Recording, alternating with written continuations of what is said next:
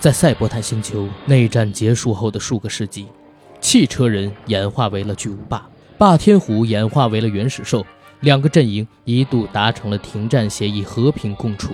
可由于能源问题，巨无霸和原始兽的体型都相比起汽车人和霸天虎缩小了许多。某天，原始兽的领袖威震天突然从巨无霸阵营手中盗走了一个时空金盘，这金盘能够指示宇宙能源的所在地。更隐含着巨大的机密，因此，威震天带着五名手下穿越时空来到过去，他们希望按照金盘的指示获得足够的能量，用于称霸宇宙。而巨无霸一方也派出了秦天胜等人组成的小队跨时空拦截，双方驾驶战舰在宇宙中展开交锋，并一同坠落在史前地球。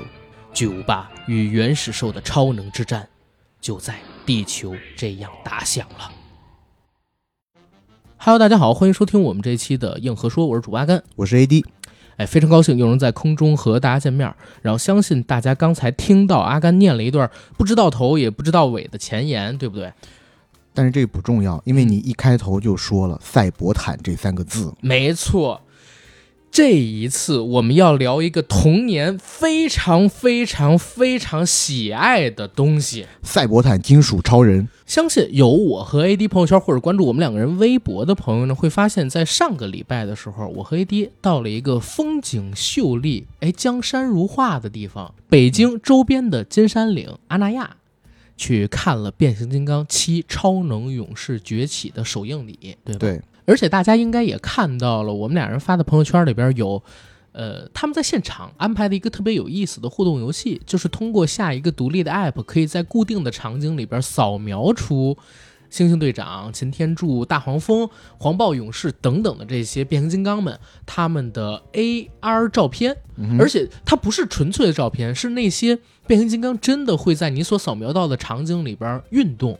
比如说，黑猩猩队长会敲打自己的胸口，像一只真正的黑猩猩一样，在一个环绕着破碎陨石的星球下怒吼。然后黄暴勇士会从远间的山中啊跃出来，对，然后再跳到另外一个地方去。你还要捕捉，因为稍不留神，他就从你镜头里边走了，你还得重新拍。没错。就像是活生生的在那儿一样，当然说这句话好像有一点吹捧的意思，因为确实，呃，离活生生还比较远，但是那种形式还是比较新颖的，尤其又是在那整个山谷，其实是给变形金刚整个场子给包下来了嘛。是，一进到那个山谷里，你真的有一点怎么说呢？能说回到童年吗？我觉得有一点，而且尤其这一次他那个首映礼，我觉得好玩在哪儿？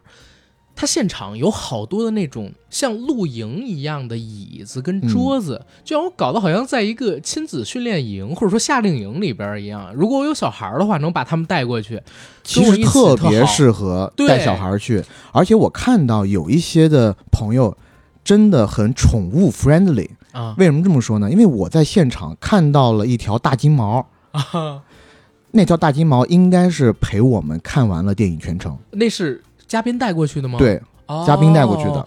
我以为是他们，就是片方人为了符合这个环境，因为特别就像一个我们出去参加一个夏令营啊，或者说露营集会，应该也不会了。就是片方也因为电影里面毕竟还没有狗型机器人。明白明白。这一次的观影体验，我自己觉得是非常好的，也是我第一次吧，在一个山谷里，嗯，然后盖着毯子，露天，而且咱们去的时间点特别好，没有蚊子。对。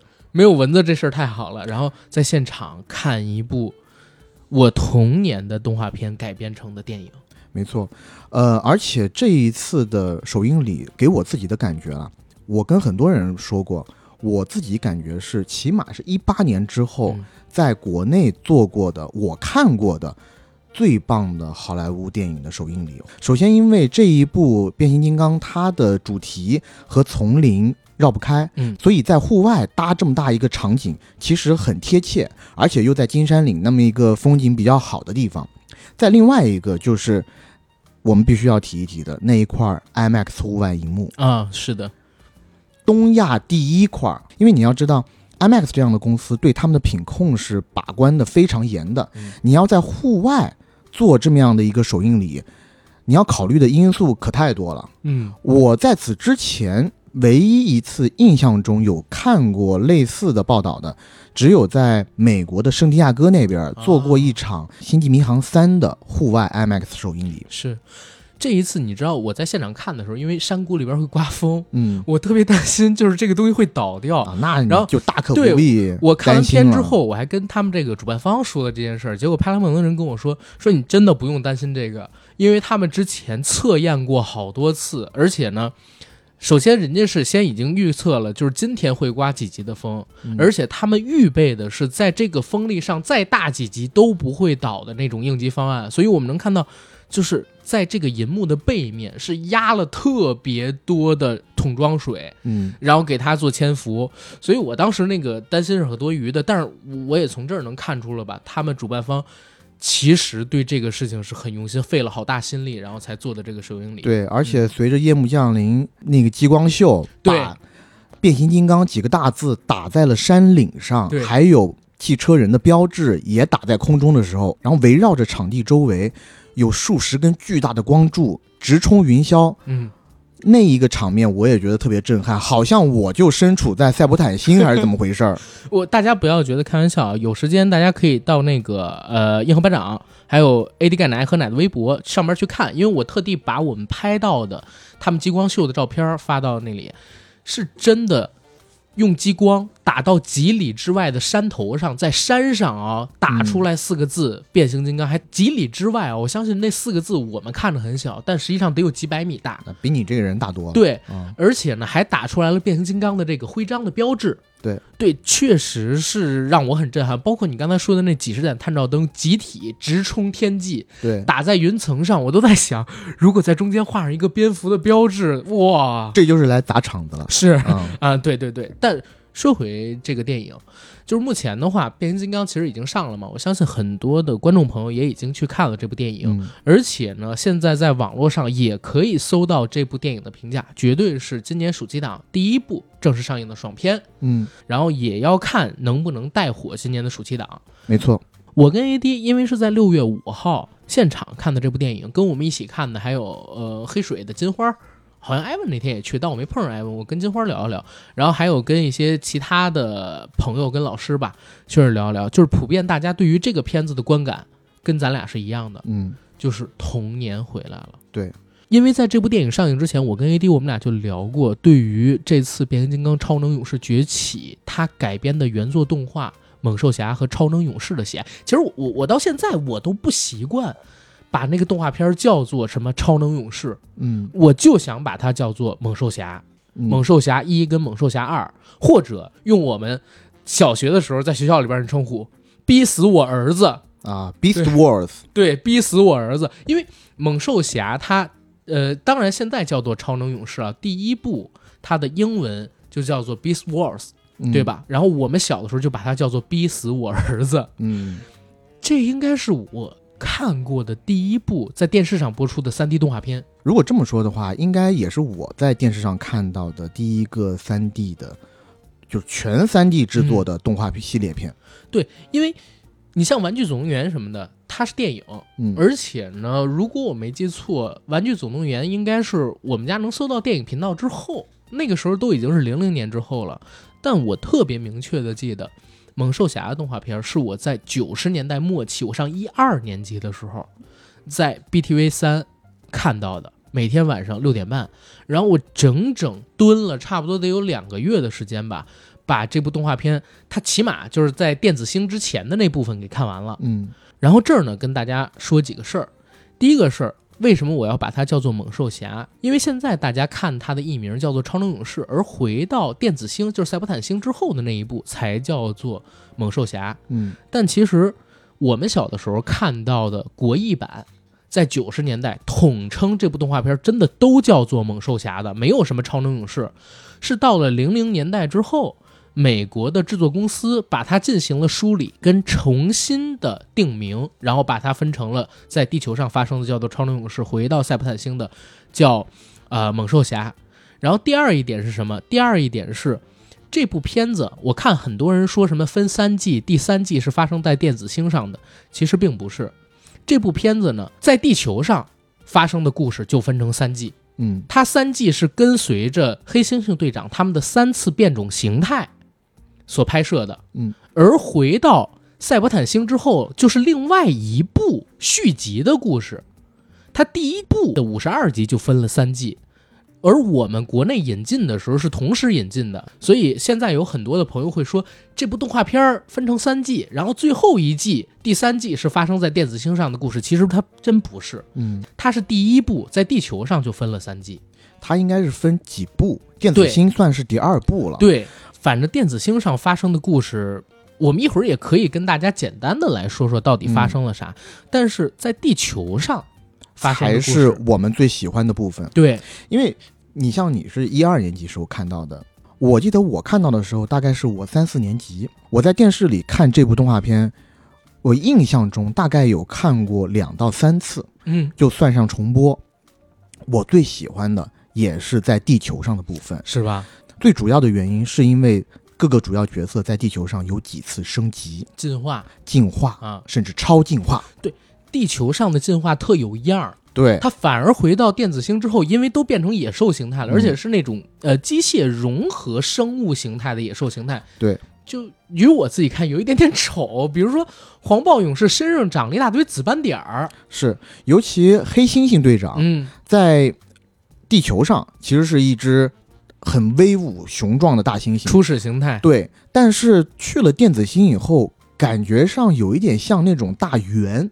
对，如果把电子星的那个猩猩队长放到《星球崛起》里的话，他会是那一个智囊团的角色，对，并不能当主角。当我小时候一看到他那一副深邃的眼睛的时候，我就觉得他特别有智慧，但是他的战斗力一定是战不渣。虽然电子星那一部分的动画我们并没有那么的喜欢，但是不可否认的是，他那一部分的动画是我小时候看到在给小孩看的动画片里，我感觉他讨论的问题特别的深邃。对，第一次让我有在看硬核科幻的感觉，因为他从在地球上嗯简单的巨无霸和原始兽两方二元对立的那那种哐哐哐一顿打的故事情节，嗯，到了到电子星上，它其实有了一个更宏大的命题，就是有机体和这种机械体是否可以和平共存。对，原来这个电子星在最开始的时候也是一片绿色的草原。对它要走一条可持续发展的路，对，就是金山银山或者各种电子山都不如绿水青山。而且它是一种融合，就是在环保的概念上，有机体还有机械体，嗯它是可以进行融合的，而且会变得更好。这个议题其实在地球上的时候就已经开始有出现，但是到了电子星那一步，就正式发扬光大，而且几乎都在围绕着这一个母题进行讨论。因为电子星那一步的结尾，就是当解决了霸王龙，然后整个世界重启，一道光芒洒向整个赛博坦星，然后赛博坦星上边长出来各种由电子和自然生命体结合出来的花草树木，一群崭新的生命奔向光。那真是小的时候你看不懂，但回过头去看，哇，九十年代末就出现的那么伟大的一题，而且表达的非常的完整。小的时候我太喜欢《猛兽侠》这部动画片，我允许我们就把它单纯的叫做猛兽侠啊，因为我还记得我看到第一集这个动画片的时候那种震撼。开场第一个场景是啥？是他们在外太空，原始兽和巨无霸两方驾驶飞船进行战斗。嗯，当然，你现在回过头去看，那个炮弹跟激光的攻击频率特别特别的慢，这是受限于技术。但九十年代末期啊，你怎么见过这些东西？它就是一个跨世代的存在，一下子把这些东西贡献在我眼前，我当时真的不知道该怎么办才好。而且你知道，就当时我没觉得这东西是个动画片儿，嗯，我以为是个电视剧。以为是个正经的电影什么的。那之前，因为咱没见过三 D，你知道吧？嗯包括我，我现在都特别明确的记得第一集。刚才我给大家在前言的时候念了一段话，那段话其实是我自己总结的，就是这个电影它的一个前情啊。然后现在，如果大家去搜《猛兽侠》或者《超能勇士》的动画片，你会看到它的第一集并不是咱小时候看的那一集，嗯它的第一集呢，在零六年的时候，由呃美国的制作公司添加了一段前传。哦，是赛博坦星球上的那一段前前传吗？就是恐龙勇士他们去偷金盘嗯，那一段，但是那一段因为它没有算到正式播出那里边，所以投资特别的低，特效极渣极渣，只是补全了一个前情。嗯，反正那一集它的制作是特别糙的，然后甚至好为我也多都没修记得。第一集应该就是两个宇宙飞船在打，对然后在打的过程当中，巨无霸那一方的宇宙飞船被击中了，对击中了以后，它有进行了一个自由落体，慢慢的落到地球上。对对，但是在落下去的过程当中，从飞船的两侧发出了很多平衡舱、逃生舱。嗯，那些逃生舱在故事往后发展的过程当中会发挥很大的作用。我刚才在节目的片头给大家念的那一段，是我自己总结了，可能说大家需要了解的一个前情设定。嗯，这个前情设定其实就挺吸引人了。你想，小的时候打开电视，看到一群立体的机器人坐着一个立体的飞船在外太空打斗，落到地球上，然后做激光扫描，发现哎有什么恐龙的化石在石头里，有什么黑猩猩的化石在石头里，然后他们就进化了。原始形态变成了黑猩猩、犀牛、黄豹、老鼠，然后霸王龙、火红蚁之类的、红火蚁之类的这些地球上边的生物，我当时真以为是一个电视剧。后来过了差不多得有几个礼拜，北京台开始有一些节目提到了这个动画片，跟大家说这是个动画片，我才知道哦，这东西居然也是动画片。动画片怎么能够像真人一样是立体的呢？哎，你说一些零零后的朋友听我们这一期节目，会不会觉得 觉得我们好准。会不会觉得你太没见识了，是一 low 逼不，但我讲真，啊？我们小的时候是亲眼见到了像《玩具总动员》里边那种立体方块，嗯，突然就变得光滑有光泽了。对，哎、不能这么说。我讲真，你现在回看九四年还是九五年的九那版《五年，玩具总动员》的话，它的制作水准已经非常非常高了。我敢说，它那一版的制作水准可以吊打二零一零年，至少是二零一零年之前的很多国产三 D 动画。好吧，但我就想说啥，我们是亲眼见到从没有三 D 这样的东西，它是出现三 D，大跳跃、大跃进，嗯，然后又眼睁睁的看着三 D 越来越真，对，三维动画越来越细腻，然后水也越来越真，头发丝儿也越来越密集，嗯，我们是完整的经历了这个阶段的。那猛兽侠作为第一部出现在我面前的三 D 动画，我真的有几个礼拜的时间，我怀疑它到底是不是真人电影。呃，我比你大几岁，当时我还有一个比较全面的分析能力。我看了以后，我就知道，嗯，这是一个动画系列片啊是，而且这是舶来品啊，美国的。是，但当时我看的时候，可能因为那个阶段的我，首先片头不太看，嗯，再第二个我不认识 Beast Wars 底下那一行字 Transformers 是什么意思。如果我当年要认识的话，我一早我就知道这是一个变形金刚的后续作品。正统续作。所以老实讲，当时我在看第一、二集的时候，心里还一直在打鼓，我就在想说，哎，你看这家公司还挺聪明的，又可以借变形这个特点，嗯又不用变形金刚的元素，它重新制造了一批机器人。但是呢，给我们看的时候，我还觉得好像跟变形金刚差不多。对，我一直觉得这是一个非常高明的山寨版，直到 直到中间大概十几二十集的时候，有一集内容讲的是啥呢？讲的是在地球上的原始兽这一方嗯，突然发现了一个从外太空飘过来的火种，而这个火种的主人是谁？红蜘蛛。嗯，那个红蜘蛛好像附身在了狼蛛勇士还是某一个勇士不是狼蛛，的身上，是另外一个勇士，魔鬼勇士还是谁？可能是魔鬼勇士，然后就变得非常的阴险毒辣，一直想要去推翻霸王龙的统治，就和红蜘蛛一直想要推翻威震天一样。对这儿正好说一嘴，为什么我在片头的时候说原始兽的首领叫威震天？这个威震天并不是擎天柱他打的那个威震天，嗯而是同名的一个原始兽。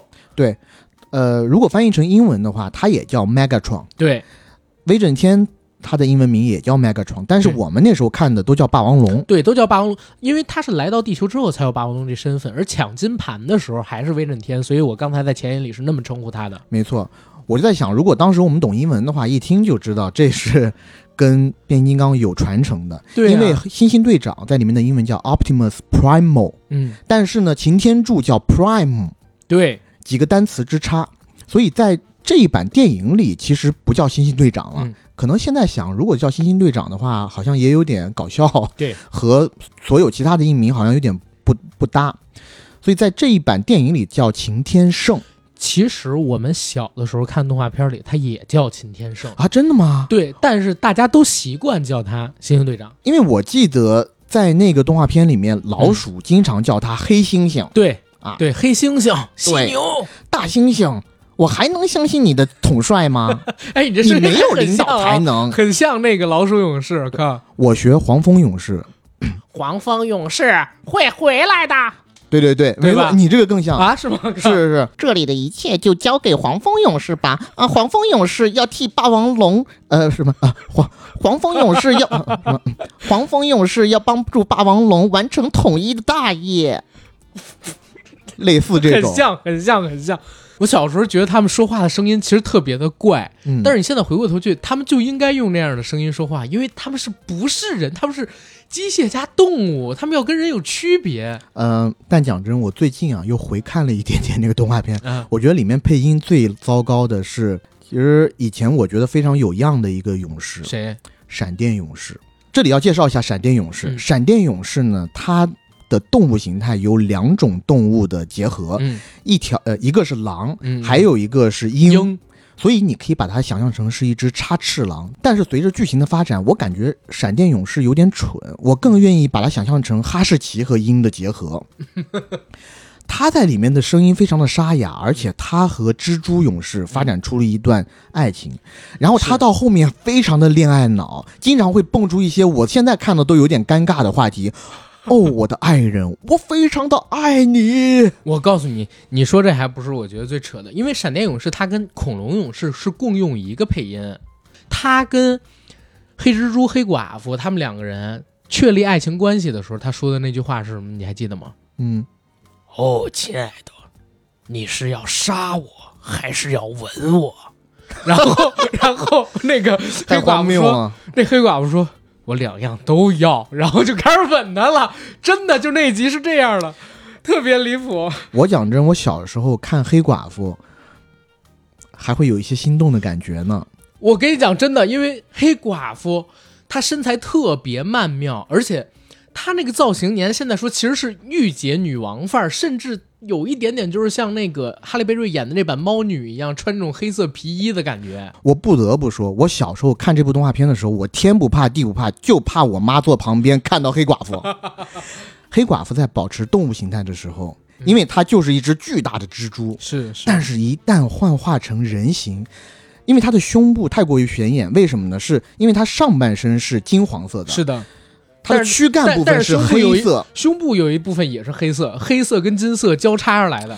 对。然后呢，它的躯干部分是黑色，好像是穿了一身特别紧的马甲，，对，给我一种很曼妙的感觉了。是所以小时候我会愿意邀请舅舅和邀请我的父亲一起去观赏这一部合家欢的动画，但我会比较排斥我妈在看的时候嗯。坐在旁边。但我跟你讲，黑寡妇其实她那武器，我她后来也变成第二形态了啊。在呃第一部在地球上的动画里边，它有两个形态，但我最喜欢第一个形态，因为它第一个形态是那六只蜘蛛腿，发射激光枪，对，不是发射子弹像机关枪一样，它不是激光枪，对，对，请容许我，我刚刚是想讲机关枪，但是因为南方人前后鼻音分不准，所以变成了激光枪。OK，他那武器其实挺有样。我当时想，就是如果大家的形态里边论火力压制，谁能跟他比？那就是背着一个加特林啊，对呀、只有犀牛勇士。犀牛勇士因为他更惨，他这他从来没变从来没变过，除了第二部变成一个，比如说那个原始鸡舍形态，嗯就是到电子星上之后，他在地球上别人都有仨形态，他就一个。说实话，犀牛勇士啊，他一直我觉得挺惨的，在嗯电影里他也没变过身对，他连人形都没变过他。变了，变了，电影里边最后变了，啊，最后变了一对下他手里？边拿一大锤子嘛。哦，对对对，对对对，哎，说到电影里边变身，电影里边选了三个角色，对不对？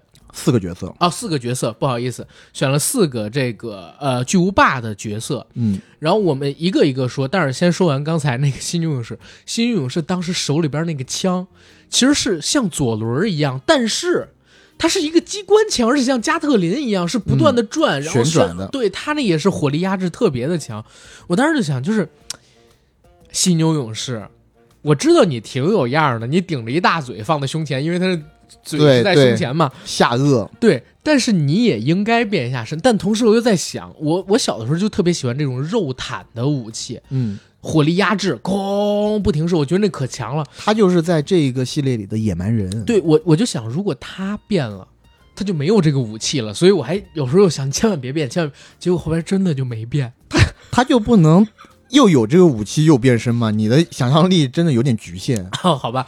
然后除了他之外呢，还有一个没有在电影里边出现，但是人气也很高的角色老鼠勇士，——老鼠勇士。对，老鼠勇士是整部动画片里面的逗逼式的存在，嗯，因为他经常会讲一些奇妙的俏皮话。对 对，而呃，但是我小时候第一次看到老鼠勇士变身成人形的时候，说实话还是有一些觉得恐怖的，嗯，因为好像不管它第一形态还是金属变体形态的，它的头部，都是老鼠头。呃，不是它。你说的老鼠头，它还是人脸，嗯，只是说它的嘴部，它是一个大崩牙，啮齿，对，一个啮齿样的大崩牙，但是它的头部，就是它天灵盖那个部位，是可以看到脑子的，啊，它是剖开的那种，有一点点像弗里萨的那种感觉。是，就是它变成人形之后，它那个头是靠到了后面去，对，靠到他后背上，然后他露出的那个脑袋，脑袋两侧就像有两两截头发，然后中间是一地中海一样，对然后，露但地中。海部分是直接露出了脑子的那种纹路，对，但我小时候特别喜欢老鼠勇士第二形态，就因为它有风火轮。对，而且它那个尾巴会像一个炮仗的引线一样，会嗯点火花，在它跑的时候，嗯，那我觉得特别可爱。而且确实，老鼠勇士第二形态是它所有形态里边最贵的，嗯，卖三百九十多块，现在在网上，哦，现在在网上，现在在网上，对，我小时候，我们同学之间确实是有买过这个玩具，嗯老鼠勇士。当然我不会买了，嗯。但我看他们变形的时候还也确实还挺酷的。这几天我在回看动画片的时候，我发现老鼠勇士在很多集数里面，它变成了恐龙勇士的坐骑。对，恐龙勇士因为身形非常的巨大，它坐在老鼠勇士上，就是变成老鼠形态的老鼠勇士。但是他因为有两个轮子，其实可以跑得蛮很快，所以恐龙勇士就像是一个大人坐在小轮车一样，让老鼠带着他跑。就那个画面确实还挺让人忍俊不禁的。是因为恐龙勇士一个野心家，他其实开始的时候是原始兽，对，他其实不叫野心家，他是一个正统二五仔。对正统二五，但后来也是为了黑猩猩队长跟队友们牺牲了自己啊，被感动了，是的，嗯但是中间也有一集，嗯。他还想从巨无霸又叛变回原始对对兽。我就讲，我小时候也很喜欢恐龙勇士的武器，他的武器是他的尾巴变成了一把既是剑又是枪的东西，嗯，而且特别讲求骑士精神。每次要跟霸王龙决斗，要跟黑猩猩队长决斗，他是要通过决斗去成为这个阵营的领袖，而不是像什么狼蛛勇士啊，像什么魔鬼勇士啊，去搞一些呃阴谋诡计，对对对，去搞一些阴谋诡计，他从来不会，他都是那种必须要跟别人单挑。他就是基努里维斯了，你说什么呢？对吧？是，要跟别人开枪三十步了。但是呢，我小时候确实对恐龙勇士也好，还嗯还是霸王龙也好，毫无抵抗力。因为为什么小孩儿最喜欢的是啥？我发现小孩儿对恐龙啊，对，太有样了。完全没有抵抗力。就是怎么世界上会有恐龙这种生物？这完全是为小孩儿量身定做的。对小孩儿一看到恐龙就走不动道，不管是我多大的侄子还是侄女，一一看到恐龙就想往上扑。对对，小时候的我看到恐龙，再加上了变形金刚，它还可以变形，这还能有办法吗？紫色的，然后它那恐龙头还是炮在胳膊上，哇！你说那个是霸王龙，霸王龙，呃，恐龙勇士它的恐龙是一只迅猛龙。现在来看，对，我记得就是恐龙勇士，因为他是个二五仔嘛，我刚刚就说了，他背叛来背叛去。当他第一次从原始兽背叛成巨无霸的时候，我觉得英雄，这哥们儿真是条汉子。弃暗投明，但是当他又想弃明投暗的时候，我当时就大骂：“这逼怎么这么坏呀？”但是还要说回来，还是那句老话，咱说了，嗯。比大地更宽广的是海，嗯，比海更宽广的是男人的胸怀，是及时雨宋江的胸怀，比男人的胸怀还要宽广的是巨无霸的胸怀。是。因为在那不长的一集当中，他那一集开头就叛变了，然后在集的中段还向黑猩猩和老鼠发枪呢。他到最后不仅打不过，还被霸王龙摆了一道。嗯，这个时候他无家可归的时候，巨无霸能怎么办？当然选择原谅他啦。对呀、一道绿光袭来，就原谅他了，原谅色。然后我在那集看到最后的时候，我也觉得，嗯，虽然我年纪尚小，但我也觉得编剧在那么短的一集当中插入这么多的反转，好像有点不妥。嗯，对。但是你刚才这么一说，我突然觉得黑猩猩队长有点像宋江，周围人都喊哥哥，对，对吧？哥哥，大哥长，大哥短，莫不是宋江哥哥？但是星星队长和擎天柱有一个毛病，嗯，经常喜欢喊口号。是是，比如说老鼠要跟他讲一些什么话的时候，说我们去夺了人家的老巢，什么我们真的能相信他吗？恐龙勇士是从原始兽过来的。但星星队长这时候就说了，团结才是一切力量的源泉。哎，对他经常会说这种，就是说这种大话，我当时小时候看的，你别说，我小时候看的时候还挺受用，就挺受用。而且我小时候很喜欢。去跟一些我的小朋友说这种奇妙的话。对然后，哎，恐龙勇士说完了恐龙勇士绝对没有说完啊，，还要说啥我要说他最后是怎么牺牲的。啊？那一集我觉得编的非常巧妙，嗯就是完全洗白了。我小时候看那一集的时候，我觉得编剧非常有诚意，因为在那一集里头主打的一个关键词就是逆转未来。刚才我们不是说原始兽和巨无霸，嗯其实是汽车人汽车人和霸天虎，的后代嘛？对，但是他因为穿过了一个时光隧道，他反而掉到了汽车人和霸天虎那条时间线上稍微前一点的位置，我可不是稍微啊，几百万年。几百万年之前。对，为什么呢？是因为在影片的中段嗯会看到汽车人的那一艘方舟号，嗯，正在地球上休眠。对。他一直要到一九八四年，因为火山活动才会把汽车人，包括擎天柱嗯。重新唤醒。嗯。而在这个时候，霸王龙其实已经知晓了这一切，嗯。因为我们刚刚不是说了嘛，像什么红蜘蛛啊，嗯。像他这些霸天虎的呃流亡的火种，已经告诉了他未来会发生什么。是，所以霸王龙在那个时候就知道了，在此之后几百万年，汽车人在地球上会受到人类的帮助而击败霸天虎。其实不用别人告诉他，他们就是汽车人和霸天虎的后代对他们都已经知道这些传说。这个其实也也是有点传说的。对，所以他在那个当下，他发现了一件事儿，嗯，在那一个空间里面，人类还没有发育完全。对他心生一计，我如果在这个时间点，我把还没有完全进化好的人类赶尽杀绝，嗯，我不就可以改变未来吗？改写未来。嗯所以，当原始兽发现了一个山谷中的人类的初始形态以后，嗯其实就是一群小猴子。是他决定要把这群人类赶尽杀绝。嗯，而这个时候，恐龙就上演了他的谢幕之战。他为了保护人类的雏形，和霸王龙他们殊死一战。对，他死在了这场战役之中。是他死的时候也特别有样儿，你知道吧？嗯，他跟自己的队友说的那段话，我大概呃说什么已经记不清了，但意思呢就是说，我还是以一个战士的身份，嗯，然后离开的，啊，不要哭，就特类似这种有样儿。我是靠，我好像还记得加了一句什么“我现在就要回到电子星去了”之类的。对对，但也有可能我们俩记得全都是错的啊。哎，你们也无所谓，嗯但大概的意思跟劲头就出来了嘛。这是恐龙勇士，然后恐龙勇士说完，其他的要说的几个角色，基本上就是在这部电影里边都有出现的了。黄豹勇士，黄豹勇士，黄豹勇士其实在小时候还叫鲍司令是吧？对叫豹司令。嗯，豹司令这个角色，我小时候还有他的玩具，因为嗯我一直感觉他的金属变体几个形态都特别的棒。对，因为它的初始形态是一匹黄豹嘛，嗯就是带着斑点的黄豹子，其实就是我们将要看到的这部电影里头出现的，就是它的第一形态。嗯但当它有第二形态的时候，它变成了一只黄白相间的金属变体，是，就是在野兽形态下，你也能看到一些金属的部分。嗯，而就在第二形态以后，它可以伸出两个火箭推进器，对它是可以飞的。像翅膀一样从这肩膀出来的。对，没错。但我对第二形态还有一些意见，嗯，因为当它变成人形以后，其实它的两只手就是合起来就是一只爆头，对，但是你反过来看它两只手的内里的时候，你会发现它是没有五根手指的，它就是两根手指。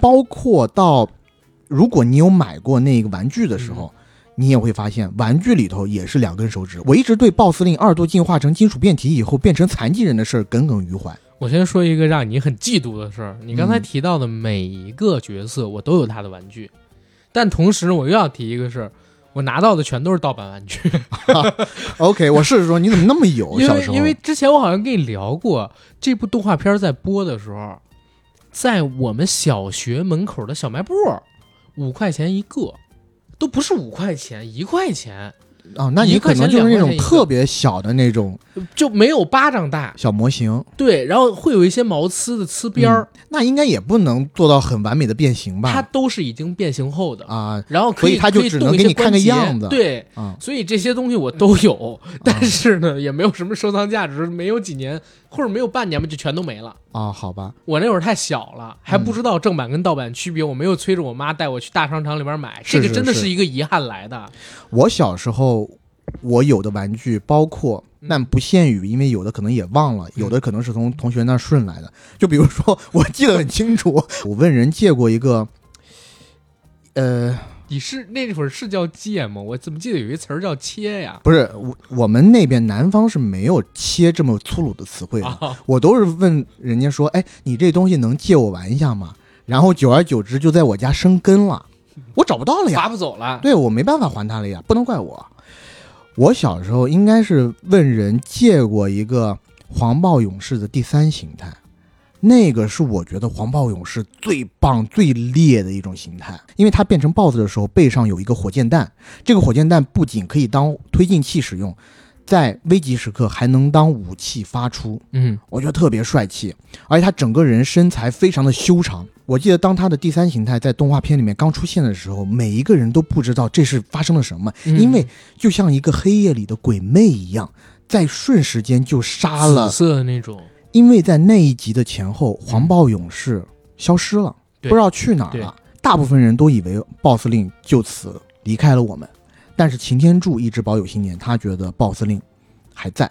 对，而就在这个时候，原始兽要趁机攻打巨蛙一方，在黑夜里，一条黑影窜出来，蹭蹭蹭几下就把原始兽那几个卡拉给杀了。是卡拉咩，对，杀的干干净净。那时候大家还在想着啊，是从何处又出来这么一个猛强力的猛将啊？到影片的后半段才发现啊，原来这就是黄豹。黄豹，而且在那个当下，黄豹出现在众人眼前的时候，它其实还是第二形态。对，因为第三形态还不稳定。对因为黄豹它是有两次金属变体形态，这这儿正好跟大家解释一下啊，就是我们在看在地球上发生的这一部猛兽侠的时候，基本上每一个角色除了犀牛勇士之外，都会产生过一到两次的进化。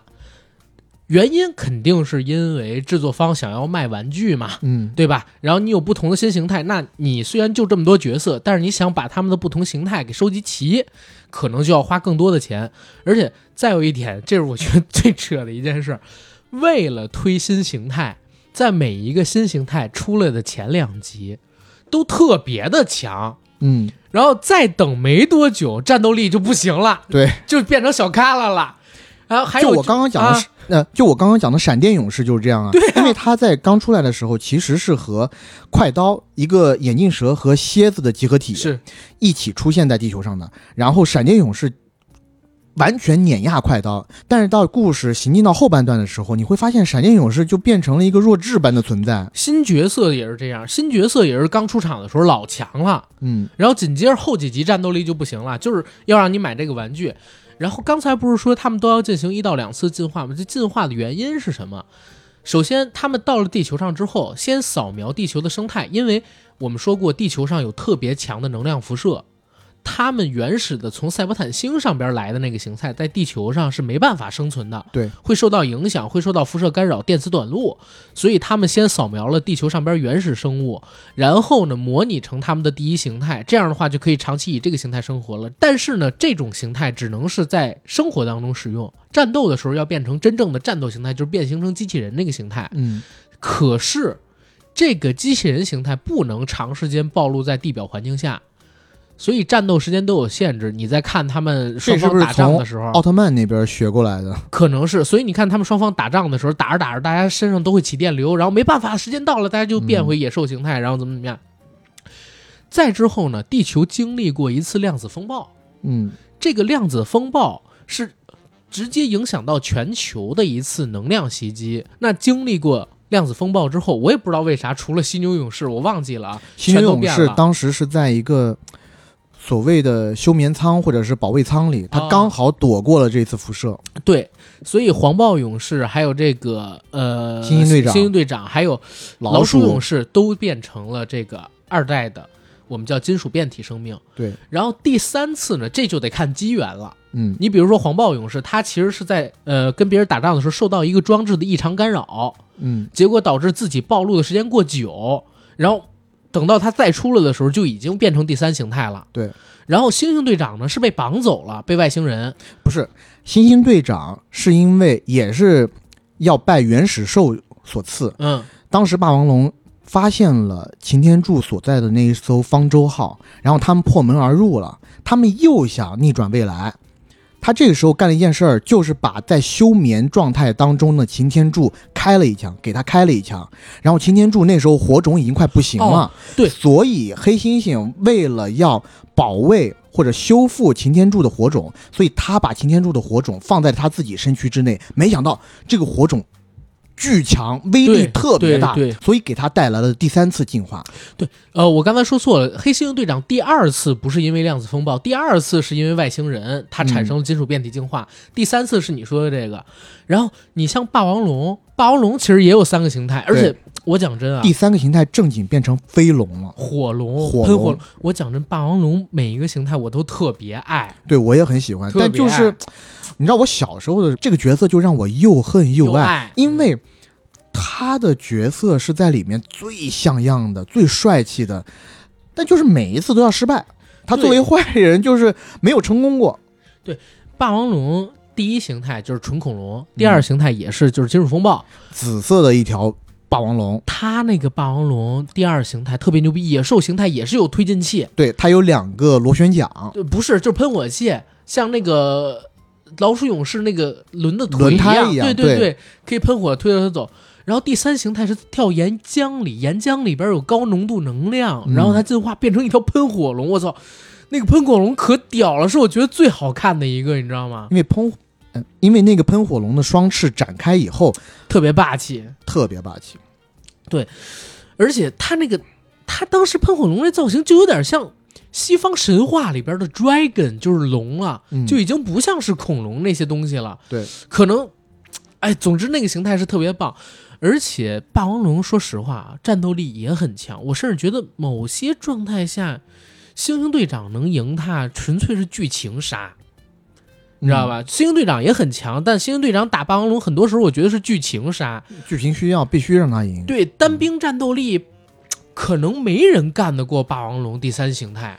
对，但是呢，星星队长他的武器装备一直以来算是很多的，很多的很多的，包括他第二形态，我最近几天又回看嘛，除了我们都很喜欢的有一个浮空滑板以外，对，他后背有一个甲板，它可以翻到前面来，一翻到前面来以后，就相当于是你以前玩过一款那个游戏叫《抢滩登陆》吧？当然玩过，《抢滩登陆》一开始给你配备的那一门双门炮。嗯，几乎就跟星星队长的那个武器一模一样，他可以拿着他的那一个背板，上面架着两个炮，像机关枪一样不停的发射。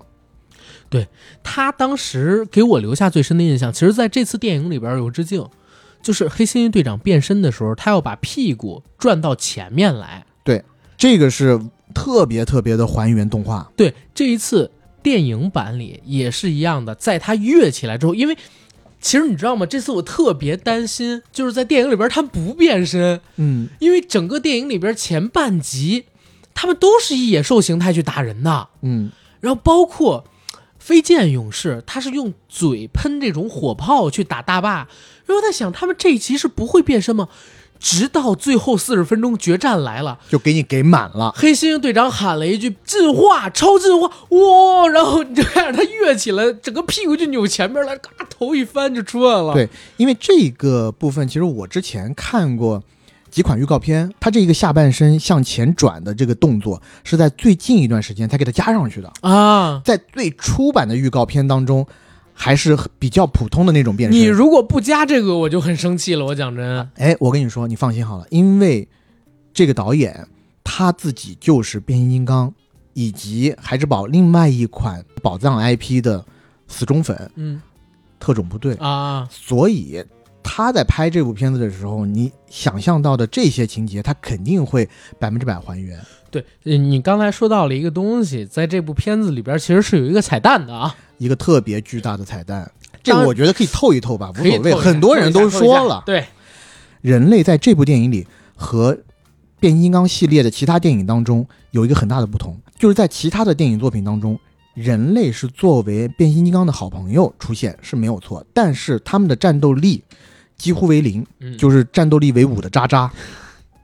但在这部戏里面，我们的男主人公因为他的那一个新座驾幻影赋予了他一些能力，导致他穿上了一副金属外骨骼，他可以和擎天柱和黑猩猩并肩战斗，一起去打恐惧兽。是。而在这部电影里边的彩蛋，我想说的是，在结尾的时候没错，和特种部队有联动。对，因为在变形金刚那个电影世界当中的一个特别秘密的组织，观察到了这个电影男主角的一些动向，嗯，他发现了他有这个能力，所以他招募他，告诉他，你的能力应该被用在更需要他的地方，所以加入我们吧。给了他一个名名片，这个时候摄影机一转，看到那个名片，名片上印着几个大字是什么特种部队。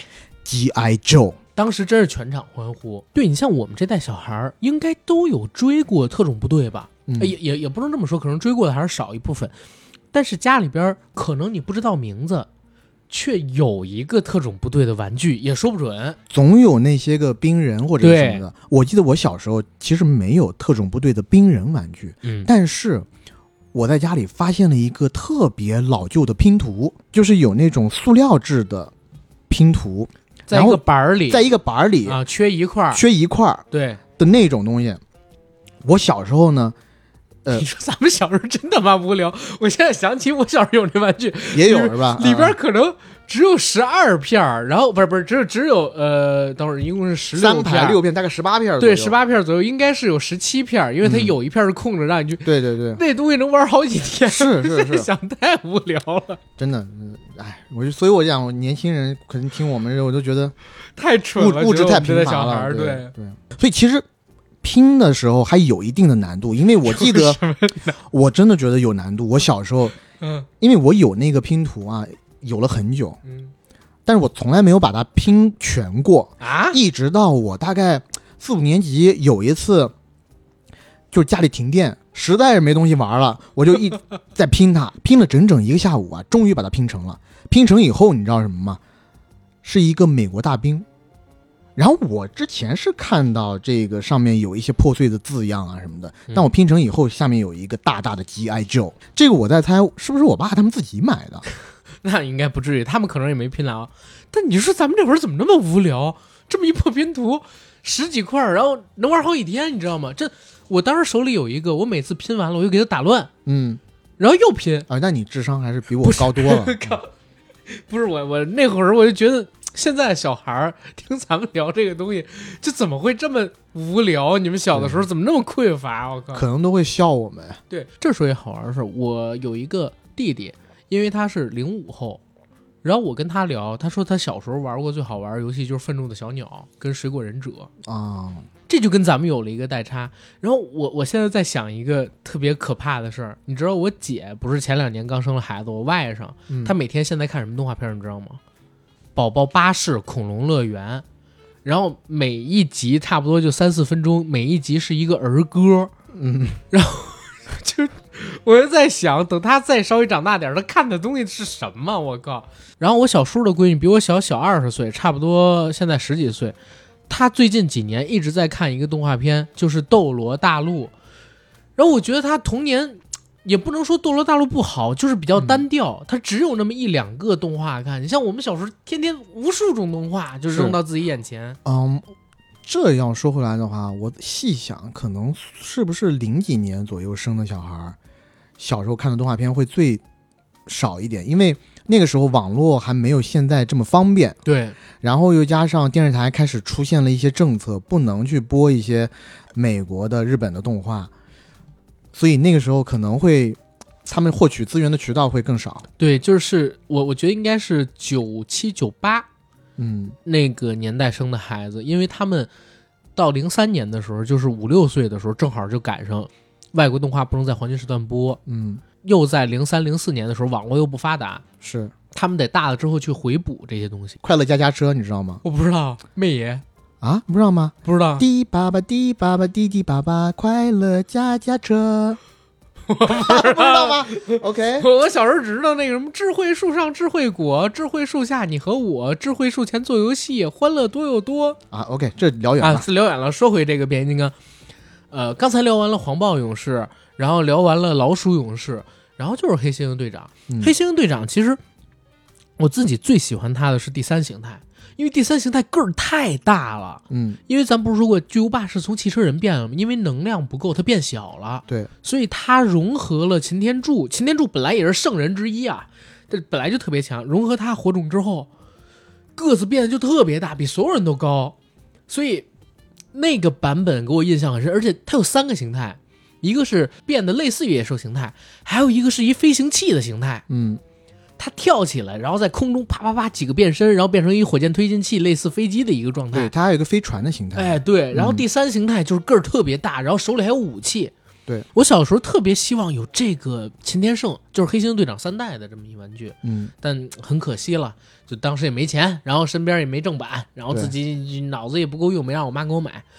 但这部动画片真的给了我很多的惊喜。回到你刚才说的一个话题，你不是说在小的时候看，然后回头一想，哎呦惊了，这么深邃的命题吗？嗯我小时候给我印象很深的就有几个命题，第一个是有一集，你还记不记得？突然之间，狼蛛勇士他因为是个野心家嘛，他一直在研究各种武器啊、道具，想要篡权，然后包括他想打所有人。通过自己研究的一个干扰装置，可以让所有巨无霸的人都维持在野兽形态，不能变成金属变体。嗯一旦变金属变体呢，就立刻会受到短路啊等等问题的困扰。把这个装置安装完毕之后，黑猩猩队长什么的就只能变成野兽，藏在自己的飞船里，因为飞船有防护措施，原始兽什么的打不进去。那那一集好玩这是在哪儿？就是他们变成野兽变久了，慢慢的就真的觉得自己纯粹是个野兽，不记得自己是机器人了，不记得自己是变形金刚了。后来他们要融合野兽的意识，学会跟野兽形态的自己和平共处，认可自己野兽形态的身份，其实是一个有关于自我认同的问题。那个时候也在讨论，就是自然与我和平共处。嗯然后还有一集呢，是所有的巨无霸们都瞎掉了，看不见东西。然后那个时候，犀牛勇士告诉他们，我们要发挥我们野兽的直觉。于是他们就开始用野兽的本能去寻找回飞船的路。这时候，原始兽过来狙击他们，他们打不过原始兽。又是犀牛勇士跟他们说，我们要利用我们的本能，用动物的本能去攻击。然后他们找到了第六感、直觉，靠直觉开枪，最后也是击退了那帮原始兽。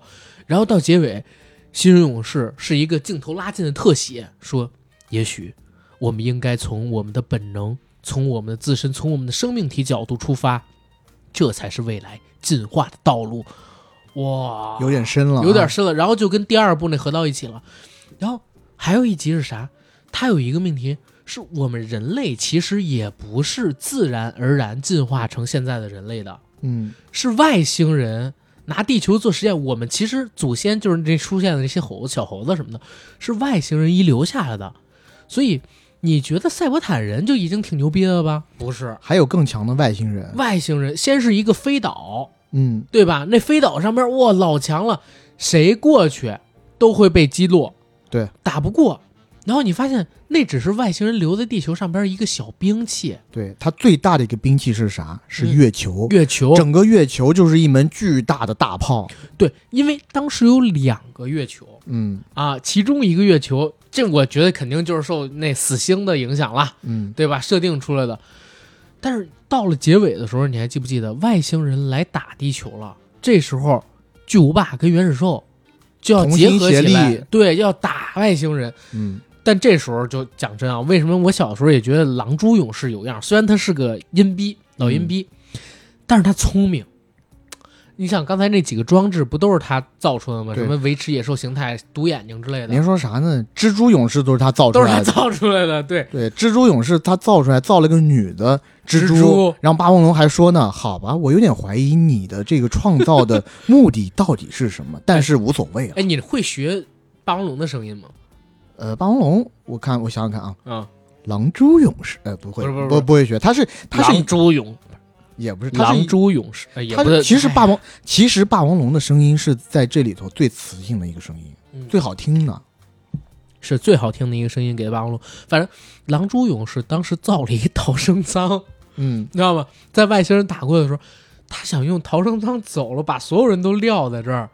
就是我觉得这个设定挺牛逼的，就是挺有智慧。嗯，在所有的这个角色里边，他最有着，所以你知道，这一次电影版我自己其实有一个小小遗憾，为什么没出现原始兽？对他可能是因为篇幅所限，你想、嗯还有这么多记忆形态的对，汽车人还要出现呢，然后你又要再给呃四五个这个巨无霸，对你如果再给原始兽的话，可能真的有点分配不过来。我讲真啊，这部电影里边，它每一个东西都有自己的角色跟任务。你比如说幻影，我开始觉我开始觉得啊，比如说你留大黄蜂或者擎天柱就行，剩下的你就交给你只管努力，其他的交给巨无霸，嗯，对吧？？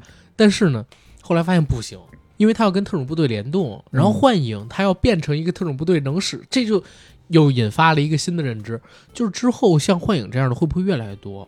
对，就是人类就不会只像我们现在回过头去看迈克尔贝那一二三那嗯三集很好看的变形金刚的时候，你会觉得山姆好像就是一个励志大师，对，就鼓励鼓励鼓励鼓励，然后你让他去打，其实他真的起不到什么作用。没法的。对，嗯但是你比如说现在有了幻影变成机甲这个概念之后，就是可以从他的身体内部分一些机甲给你对啊，你你去操纵我的一小部分。对，这一下就有了更多的可能性，就嗯，比纯粹看这个机器人打，然后人类在旁边加油助威，或者说给他励志，就好很多了嘛。呃，说回来，我们看的这部大电影，嗯幻影这个角色是我特别特别喜欢的新角色。首先就是他的原型车，在此之前我已经跟你说过好多遍了，我这辈子我也没有太大的梦想，我也不想买什么兰博基尼、凯伦那些玩意儿，我觉得不实用。稍微实用一点的就是个腰子，九幺幺，就想买一腰子就完了。对腰子有钟爱，对我特别喜欢那腰子。嗯然后呢，这里头就是一个特别漂亮的，而且还是复古款的，当然是复古款，因为他们是九十年代的嘛。经典款保时捷九幺幺银色的，太帅了！而且当他一出场的时候，我们就感觉到他肯定是个喜剧角色，因为主角一一开始他是个偷车贼嘛，嗯他想去偷车的时候，结果反被车锁在了里头，然后这个车又是个巨无霸。当这个车在路上行驶的时候，有一段我觉得特别漂亮，就是他一开始是在路上倒着开嗯，但是到一个狭窄路段的时候，他必须要把车子给变正，这个时候他就开始变形了。他的那个驾驶舱不动，嗯。你就看到围绕着主角所有的那些机械在动，都在动，他就在行驶的过程当中把车子整个变了个掉了个个儿。对，主角其实挺是冲后变成冲前，对，其实也是一个大的变形嘛。对，我我那一段我就觉得特别酷。然后他在摆脱警车追逐的时候，使出了那一招影。分身之术，对，一下子在路面上变出了六辆警车。那一段我也觉得太棒了。再到之后，其实他每一个变化，或者说幻影丢出来的每一个梗，我都觉得有意思。尤其是当那个男主角跟他说我们是朋友关系，或者说普通朋友关系，嗯然后幻影就非常吃惊的说啊，我们只是朋友吗？我的身体了，对你进入过我的身体，你还说这样的话，你伤到我了，类似的。然后我们当时也是全场爆笑，对，就他作作为一个这种，机械病体可以这么说，对，对我觉得就特别有意思，一语双关，你也不会觉得特别的下流。对对，你要是真人这样说的话，肯定是不行啊，嗯，对不对？但他作为一个变形金刚，尤其尤其他本体形态又是一辆车，对他，这么说是合适的。而且他在最后决战的时候，他其实是被打中了嘛。嗯然后当时主角也是在哭丧，觉得啊，幻影怎么走了什么的。结果幻影就跟他说：“哎，其实我没走。”然后把一部分的机甲传过来给到了主角身上。但是他在传之前，他其实说了一句话，就是说：“我是要保护你的。”这是他们之前有一个承诺，因为幻影跟主角的这个弟弟是嗯弟弟还是弟弟吧？嗯啊，因为幻影跟主角的弟弟承诺过，我一定会保护他。而且他们俩还留了一个联系的东西，对，对那联系的东西是一个像手套一样的玩意儿。对，其实你知道，当这块机甲附着到他身上，他开始变形的时候，就是这个人、嗯不是开始变形了，就是外骨骼开始在他身上展现的时候，嗯嗯我想的其实并不是特种部队。什么？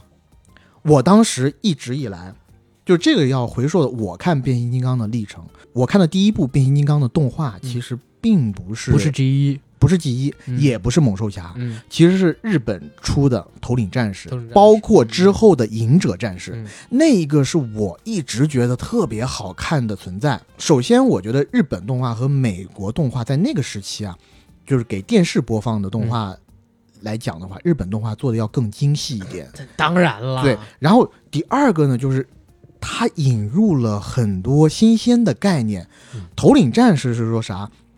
机器人跟人差不多大小，嗯，然后它变身成以后是变成一个比较大的头颅，然后这个头插到一个更大的机器人载具身上以后，这个机器人载具变成更巨大的机器人的身躯，嗯由这个头颅去驱动这个身躯。而头领战士的下一步隐者战士，现在来讲其实是觉得有一些荒谬的，但那个时候觉得特别的酷。是说啥？汽车人这边有一种科技，是给正常的人，就人类两个手环，然后人类的戴上两个手环以后，手环相互接触，然后念一句类似咒语一样的东西，你人就变成了一个机器人，然后这个机器人可以进行变形，变形以后变成，比如说主角是开一个大货车的，当他变成机器人以后，他会变成这个大货车的一部分，然后插入到这个大货车的某一个特定的部位，由此才可以开始变形。啊，所以其实组合式的，它组合式的。因为我没看过你刚才说那两部啊，隐者动画，呃呃呃，隐者战士和头领战士都没有看过我没有看过，我只是在网上看过一些介绍。啊。啊，其实你可以想象成，虽然我们看到那个大货车最后变形成了，比如说擎天柱，嗯比如说那像通天晓一样的巨型的机器人，但是这个机器人还是由安插在这个大货车体内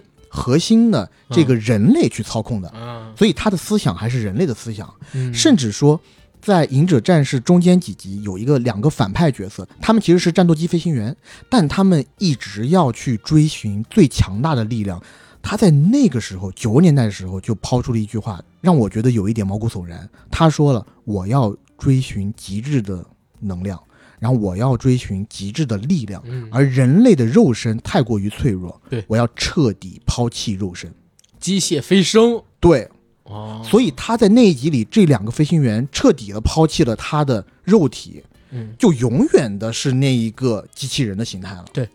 哎，这其实是好多日本的机械动画里边都会有的一个概念，就是反派会觉得血肉残弱，对，机械飞升，你想，我九十年代就看到这个，我哪受得了啊？我觉得太 酷太迷了，太迷了。所以我一直在想象说，在变形金刚真人电影里头，会不会有这样的情况出现？未来真的有可能。所以当呃这一部电影里面的男主角穿上了机械盔甲以后，我的第一反应是哇，难道要给我看《隐者战士》吗？对而且你刚才说的还是一个很核心点，就是整个变形金刚系列，它都有一个核心命题，嗯，对能源的追逐。对，就是他们要进化是需要能源的。变形金刚虽然寿命很长啊，但是他们是想进化，一代又一代进化，他们要有更强大的能源才行，要不然就会退化。你像汽车人霸天虎就变成了原始兽跟巨无霸，就变成了巨无霸跟原始兽，不好意思啊。那他们在追逐力量、追逐能源的道路上，最后会走上一条什么路？要不然就是自取灭亡，要不然就是我们现在聊到的猛兽侠跟超能勇士里边的结果。和谐共存、科学发展观，嗯，对吧？可持续发展，它只能是这样。就包括你现在搞什么碳中和，其实一直以来说这个变形金刚系列，它都有隐喻的。嗯，比如说对火种源的争夺，然后汽车人跟霸天虎，实际上就寓意了冷战里边美苏两个国家对于石油能源的追逐。哎，但这里我忽然要提一个题外的天问，嗯呃，就是我在我妈的指引下，因为我们也知道碳中和这个概念很火嘛，啊所以买入了某一款某某低碳的基金。啊，但自从我买进去开始，它就一直在给我绿着，然后现在是我的基金仓里面赔的最多的那款基金。我就想问，碳中和这个概念什么时候才能真正的火一把？能不能让我套解套？最近几年我都觉得不要碰基金，任何基金都不太建议碰我现在已经有一部分钱在里头了，所以我有一点，啊啊。我现在内心五味杂陈啊。好吧，呃，这个就不在咱们节目里边做多说了，你这留给天问吧。对，然后咱们说回这个动画片，这儿我再说一嘴，很多人觉得赛博坦星上边就第二部的猛兽侠不好看，可我觉得第二部除了故事深邃一点，其实也挺好看的。嗯因为第一部动画的结尾是霸王龙被他们绑在了飞船上，他们飞船修好了，开着飞船要回赛博坦星，然后通过时光隧道或者说时空隧道做跳跃嘛回去。可是第二部一开头就告诉你，他们在跳跃的过程当中出现了问题，飞船坠在赛博坦星，而赛博坦星上边印象当中的那个赛博坦星已经不见了，已经变成了一个被高压统治的由摩托队还有飞艇队武装阶级所统治的一个地狱。然后这些从地球飞回到赛博坦星的黑猩猩队长啊、老鼠勇士、黄豹勇士什么的，他们受限于自己的野兽形态，没办法变成机械体形态去战斗。嗯然后他们又要找到赛博坦上边以前自己的那一方遗留下来的能量源，促使自己完成有机体进化，然后才可以变身，然后用生命的力量去攻击机械体文明。最后他们发现，原来是做时空跳跃的时候，霸王龙比他们先到了赛博坦，霸王龙用自己的知识把赛博坦给占领了。然后霸王龙把所有的赛博坦上边人的火种全都给集中起来，他要完成一次超大进化。其实我自己在想啊，他是想变成一个像宇宙大帝那样的存在，嗯他要融合所有的变形金刚的火种。所以那部片子的结尾是黑猩猩队长，他假意被霸王龙融合，被霸王龙融合之后，他就可以进入到霸王龙的思维里嘛，然后干扰霸王龙的思维，跟霸王龙同归于尽了，然后到这儿就结束了。其实整个故事特别的先进，我必须得用先进来说。后世我们看过好多片子，真正的真人电影里边都受过这个动画这项概念的影响，有好多触类旁通的东西。我看外媒啊有一个说法，说《猛兽侠》是最伟大的 3D 动画片，嗯没有之一。啊，这个会长篇就是在电视上播出的 OK？啊。他们说这是电视系列动画片最伟大的三 D，难道不是《三体》吗？三。哦哎，你哎吓我一跳！我怎么回？事？是最伟大的《三体》系列动画片确实就是《三体《对三体》系列动画片是》，对，就是《三体》啊。也不能说把那个张北海传、啊，你是说我我的《三体》？我的《三体》那可能吧？啊，那可能只能给他加很多定语，加很多定语。最伟大的《三体》系列由 B 站出品的《三体》系列动画片对，啊，就是那就是《三体》，那就是三体对啊没毛病，没毛病。没毛病，还是由某一个那个开天片子，对开天动画对呃出品的，挺好的。对对，嗯挺好的，挺好的。这说远说远，说回这个猛兽侠，我自己其实是很认同他作为一个三 D 动画片特别优秀的，而且我小的时候不止我爱看，我们家的长辈也爱看这个动画片。嗯陪我看的是我爷爷，我们家跟我爷爷家隔大概两到三百米左右。你是骗你？爷爷说这是《西游记》啊？不是，那不会，那不会，不会吗？不会你说这黑猩猩是这擎天圣，大圣，是上的《西游记》改编，来的。然后你爷爷说嗯哦。那挺好，然后看一看一洞穴，我王前面何洞洞，顶是那则曹穴，你这是大宅门儿，大宅门是是是，对对对就，很 fusion 当时很好玩一点是啥？因为这个片子我看的时候是 BTV 三，每晚六点半。嗯，六点半的时候，我爸就会回家。那个时候，你知道管我管的有多严？他要摸电视，电视如果是温的，就代表我还在看。我想看这个动画片，我就得跑到我爷爷家去看。我爷爷抢不过我，我爷爷只要我在家，电视全都是我说了算。我爷爷就会陪我一起看。到后来，他看这个动画片也很着迷，因为他没得干啊爷，爷我知道了，你爷爷肯定是以为这就是《西游记》，不可能 他。肯定是把里面某个人认成了黑熊精。别人说，哎，这宝贝袈裟怎么还不出现啊？我的宝贝袈裟呢？宝贝袈裟宝裟，贝袈裟，金池长老，那没有啊，因为他没事儿干啊，他没事儿干，他只能陪我看这个呀。而且这个动画，我讲真，你现在回过头去看啊，除了画质，还有它这个特效，确实以现在的角度看有些糙，很糙吧，但剧情依旧是没毛病的。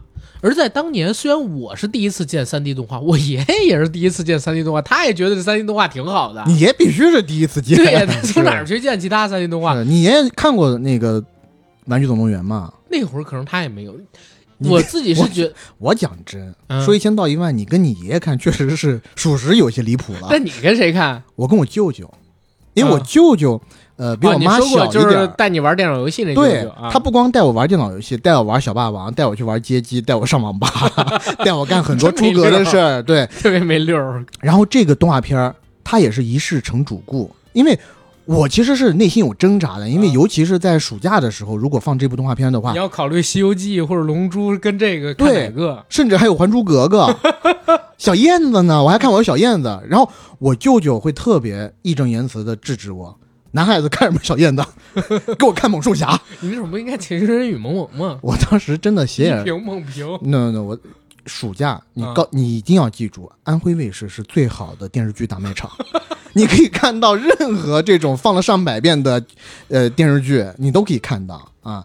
所以我，但是我当时确实也在想，我说你一个大人为什么要跟我一起看这个？嗯但确实，我觉得对于我舅舅，对于我爸来说，你甭管他年纪多大，男人心里永远住着个小孩儿，是。机械、机械，动物、嗯，野兽、霸王龙野兽。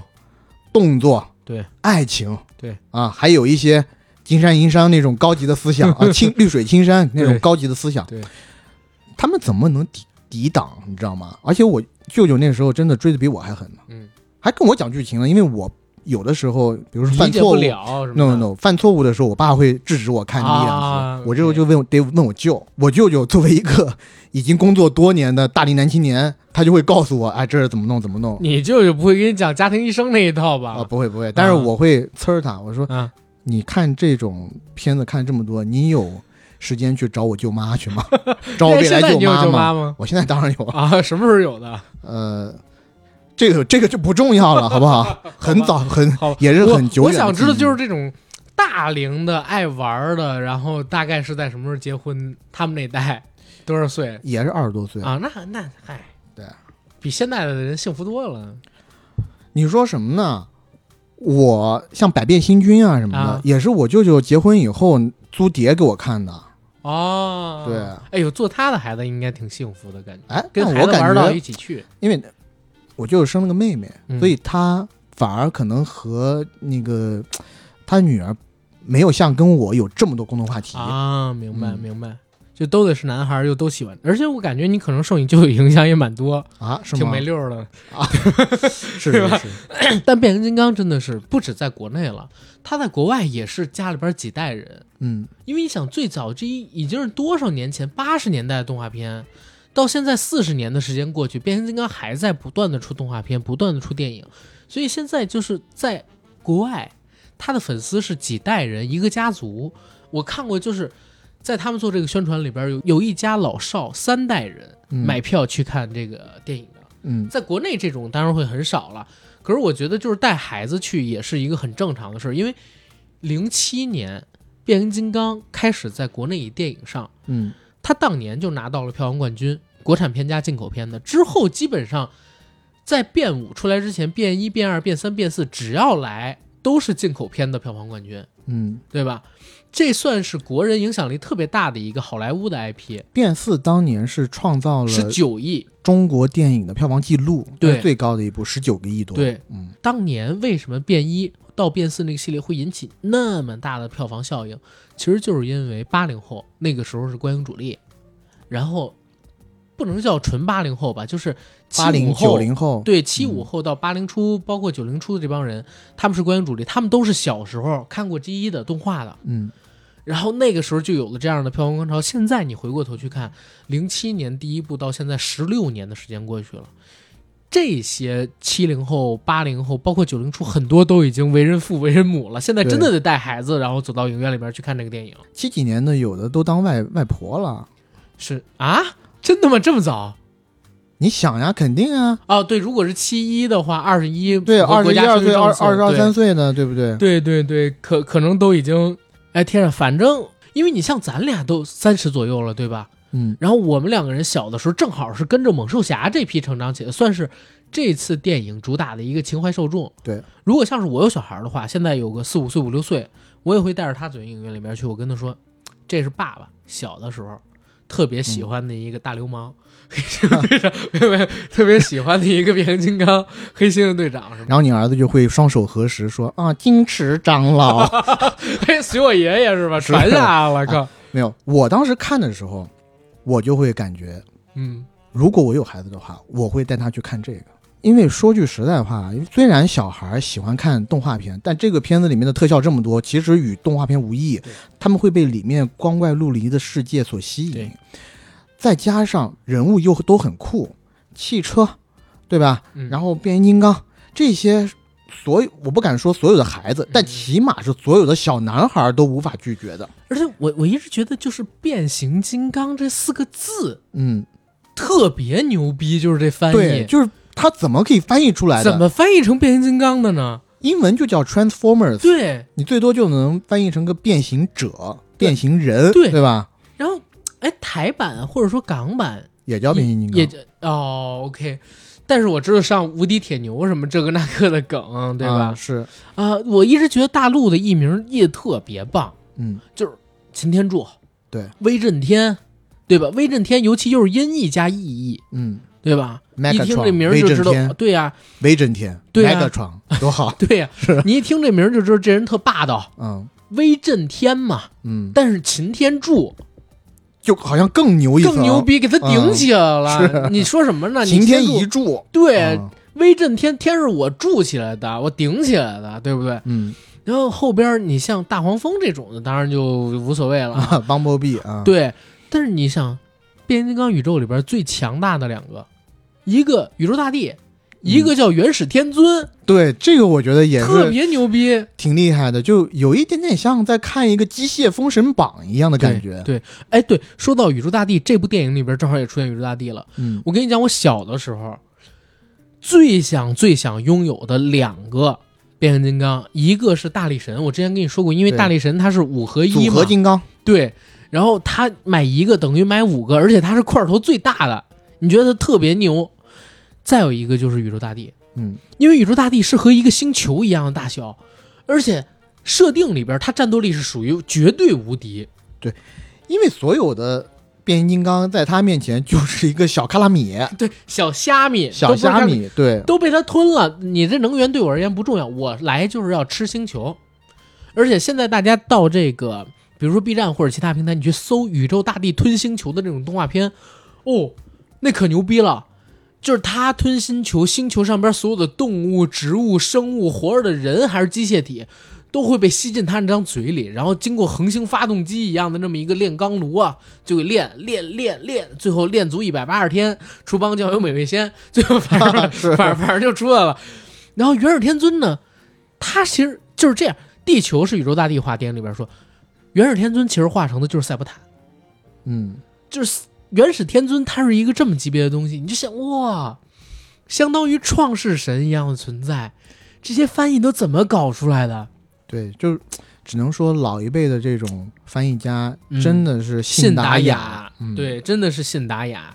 你像前段时间有一事儿上了热搜，是远见字幕组嗯，他翻译一部电影，那部电影的英文名我忘记叫什么了，因为现在还没有正式上线。那部电影呢，他就暂译为了《夜变母狗》，嗯因为是真的那个女主角会在晚上的时候变成一条母狗，啊，所以他就给它艺名叫做《夜变母狗》。但是，就在网上被骂的不行。后来那个有网友就给他指，其实你为什么不能叫母夜叉呢？嗯，对吧？对，就刚好，就刚好你可以叫这个东西，而且还有这种呃暗喻在里头，对呀、一语双关。因为夜叉其实就也有这个犬化那个意思嘛，嗯犬夜叉什么这那的。然后当时反正就很有意思，就是你能看出来老一辈他搞的这些译名到底有多妙。我我你要说到这个翻译翻的最好，我不知道你有没有看过一部戏叫《虎口脱险》。嗯，《虎口脱险》里边他们去土耳其浴室，鸳鸯茶对呀，鸳鸯壶，哎，是鸳鸯壶什么的？对，，反正就是鸳鸯、鸳鸯茶、鸳鸯碟吧，好像是。嗯就是这个翻译，我也觉得也特别棒，把他那个小儿歌直接就给翻译成了一个特别有意思的曲子，还是本土化的。对，而且他们那些意志腔，意志腔也特别带劲。哦，我的上帝呀！哦，我的上帝呀、该不会让我亲你的小屁股吧？啊、也也差不多，反正就是这种东西。亲你的小屁股。而而且你嗯你后来你看那个意志腔，你去听的时候还特别有意思，是在哪儿？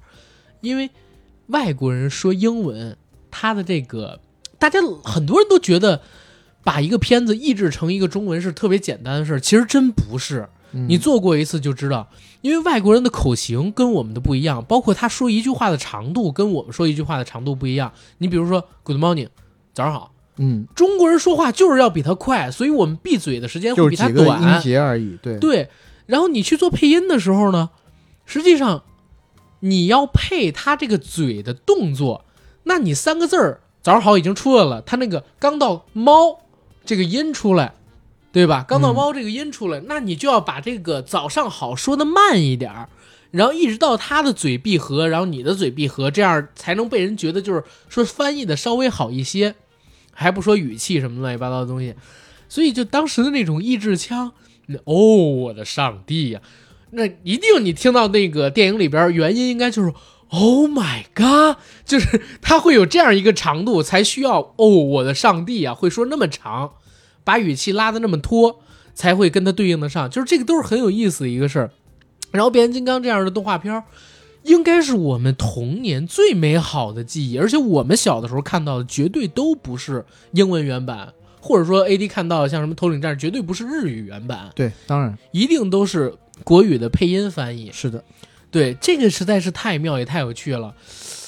现在的小朋友很难再找到我们小的时候那么好看的国艺的这些配音的动画作品或者说电影作品了。嗯，嗯，他们可能也有他们自己喜欢的那些动画作品。是是，所以我也在想，就比如说像现在带着孩子走进影院里边，因为这部片子肯定是很多家长都会带着孩子，然后去电影院里边看的嘛。嗯然后这些家长，因为他们都是变形金刚的粉丝，他们和自己的孩子同样看这部作品，我相信肯定是两个心态跟状态。是，而且我也在想，刚才我不是说如果我有个孩子，我带他一起去吗？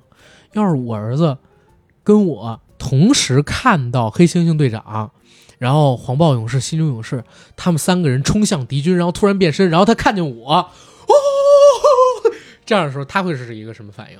嗯，因为你当然不坐我后边嘛，对，那那个场景其实算是电影里边我自己认为最高光的时刻，嗯因为真的很喜欢黑猩猩队长、黄暴勇士他们几个，是，然后一直在期待他们变身。当他们真的变身的时候，我就没办法，就直接就欢呼了。其实你想，小朋友看到自己的父母这个样子，挺搞笑的。对他可能也会觉得啊，这原来是一个特别厉害的角色，我爸都这么喜欢，我也得喜欢。对，可能是这个样子。当然也有可能觉得他爸神经病，你这没见过爸这样啊，什么情况啊，对吧？没见过世面，对呀、然后回头又看见大黄蜂复活的时候，哦，大黄蜂活了，哇，没事吧 你？小孩可能是这样。那段其实正经挺燃的，嗯，其实我现在脑海里面突然浮现出两段，嗯第一段是主角团，那时候还没有形成一个主角团呢，男女主还没有见面，男主只是受了汽车人的指令要去偷那个时空之石，进到了纽约，应该是爱丽丝岛上的那个博物馆里。在博物馆内部和恐惧兽释放出来的几个比较小的机器人，有一场追逐的戏份。那个戏份让我看的时候，我觉得还挺有意思，有一点像是《侏罗纪公园》第二部还是第三部里面在厨房躲避迅猛龙的场景。那是第一部吧？OK，那就是第一部啊，嗯、嗯反正我的记忆力是有点问题的。嗯啊，那就是第一部。与此同时呢，它是两条线并行，在博物馆外面是一场大混战。那场混战我觉得挺有诚意的，因为在开场不久，其实是恐惧兽那一个反派团伙的第一次亮相。嗯那一场亮相，把反派团伙的火力之强展现的还比较的淋漓尽致。而且就在那一场战斗上，天灾把大黄蜂给弄死了，嗯，一刀穿甲。对，这就是我们俩都喜欢的盖哥说的那句“刀我别用大黄蜂 啊，哦，对，他那歌里是这句”，他歌里头没有，只是他在啊提前做的宣传物料上说的哦“刀我别用大黄蜂哦，我以为你说那个“老子一伸手就摸雷老天”啊，是这句呢，靠，没有没有，他自己我倒没 get 到这个对个，他自己说了一个这个，然后影片的中段其实有很大一块是围绕着擎天柱对自己领袖地位的一个自责和质疑。而且他想复仇，他一定要复仇，他被仇恨屏蔽双眼以后，多多少少会做出一些不理智的行为嘛。因为这个时候擎天柱还不成熟，没错，而且在影片的前半段，很多时候擎天柱都说他是人类，我们不能相信他。而且大黄蜂本身也很喜欢人类，他还对大黄蜂说：“你只不过是运气好，在几年前遇到了一个对你非常好的人类。”但这个时候的擎天柱还不像正统真人电影当中一里面，他对人类是很信任的。嗯，所以他一直对人类抱有一丝怀疑，而且也对人类这种生物到底有多少战斗力打了一个大大的问号。其实他没没有问号，就是觉得你没有战斗力，啊，对，觉得你就最好不要在战场上出现。对，啊就是垃圾你，对，但是我们的男主到最后还是证明了一下。嗯然后这时候，影片大段的时间，大黄蜂是消失的，因为大黄蜂死了嘛。所有人，其实我们那时候看到，我就说啊，大黄蜂死了，我觉得挺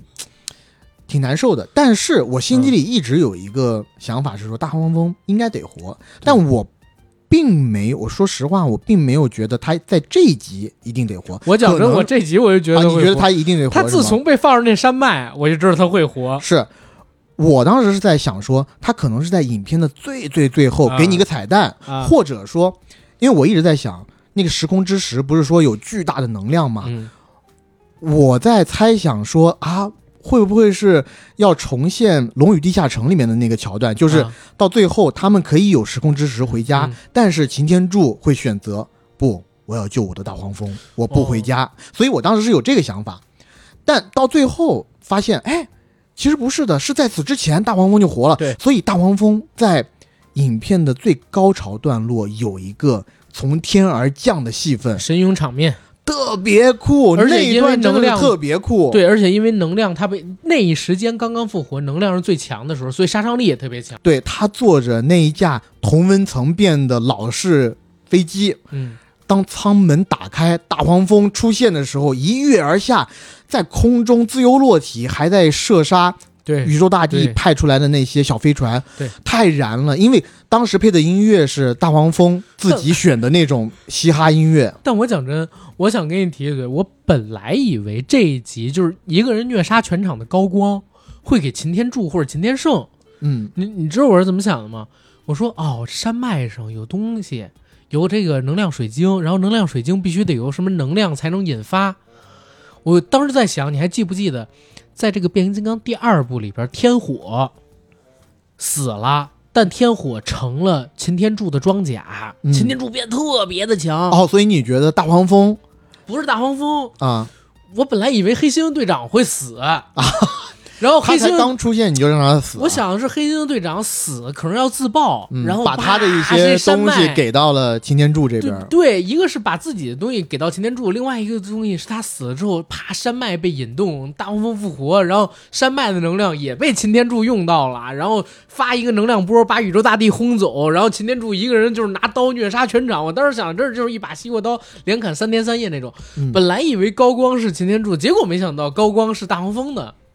这个我是我是当时真的完全没料到，然后你刚才有一点提特别好，就是这片子里边音乐，其实我觉得品味比之前几部好很多很多。哦，音乐太棒了，因为其实也是配合着主角，因为主角换成了呃偏非裔和南美这这块的，所以他很街头。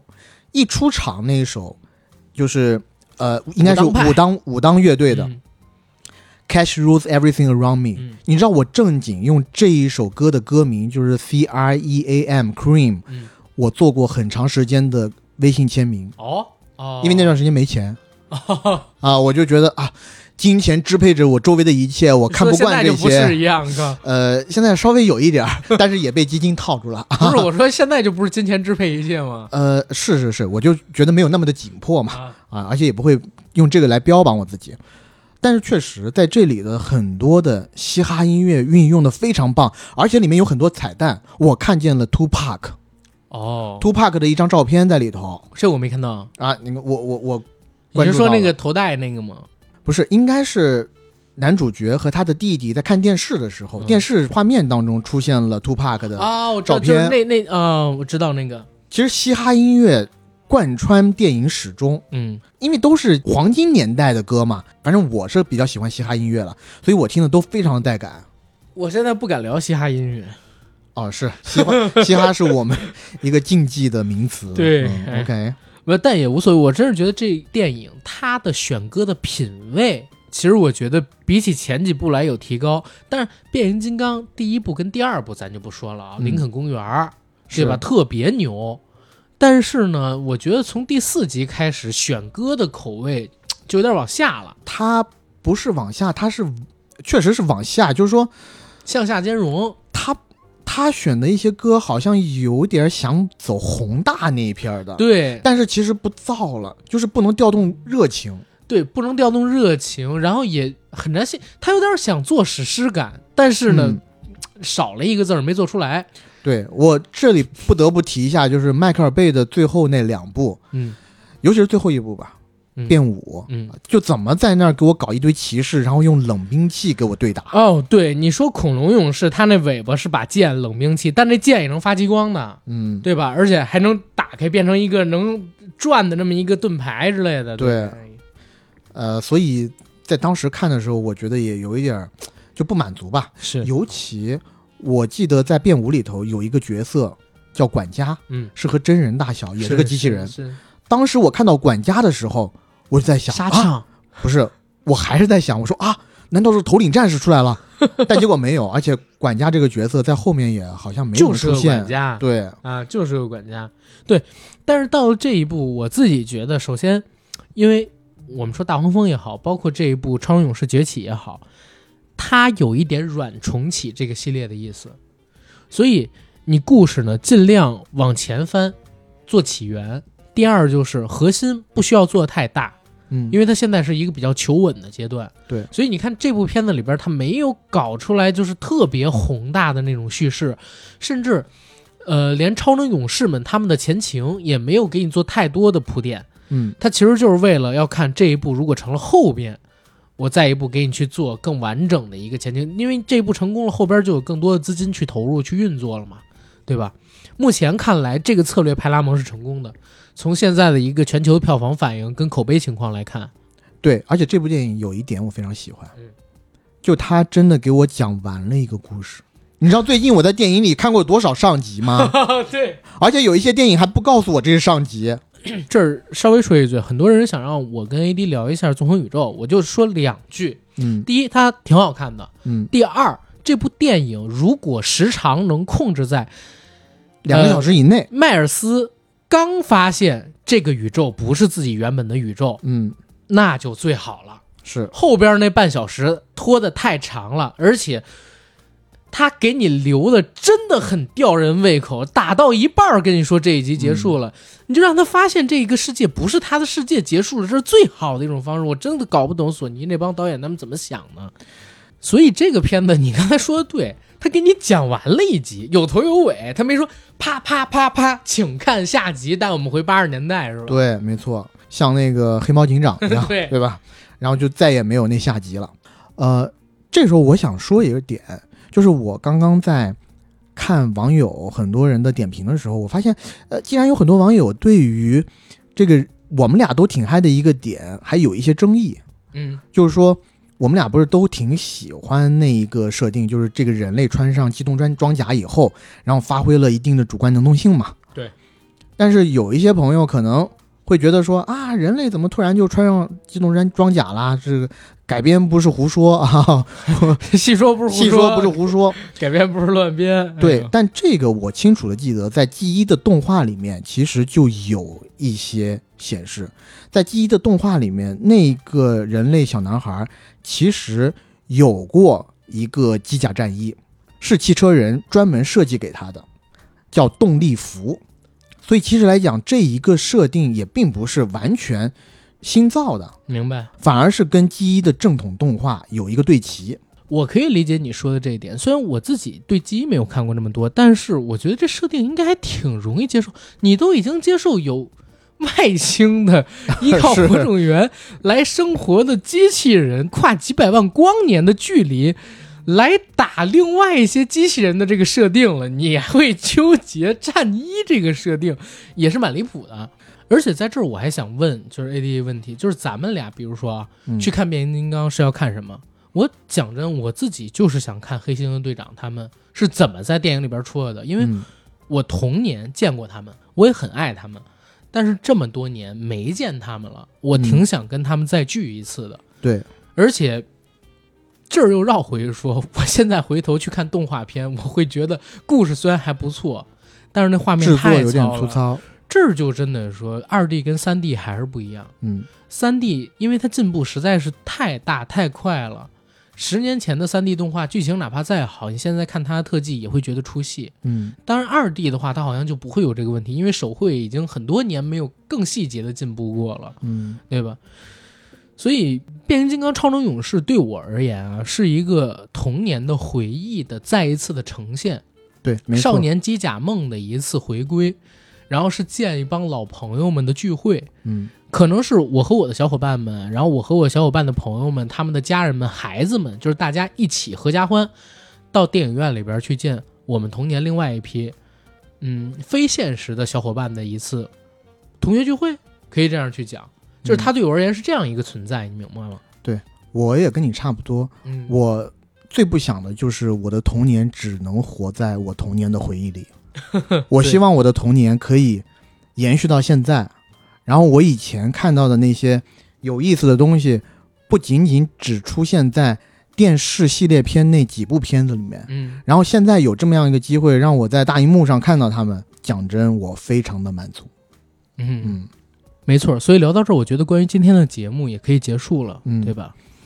然后嗯，节目的最后做个广告，我们节目《硬核说》已经在全网各大播客平台同步播出，欢迎各位收听、订阅、点赞、打赏、转发我们，也欢迎在微博平台搜索“硬核班长”以及 AD 钙奶爱喝奶，关注我与 AD 的官方媒体账号，这里边有我们俩对生活的一些看法，对影视文化资讯的一些看法。然后想加群的加 J A C K I E L Y G T。让我们的管理员拉你进群，和我们一起聊天打屁。以上信息我会写在本期节目的附属栏里，欢迎大家加我们。然后这期节目到这儿，再见。变形金刚随时变形装，Transformers，哒哒哒哒，拜拜。拜拜。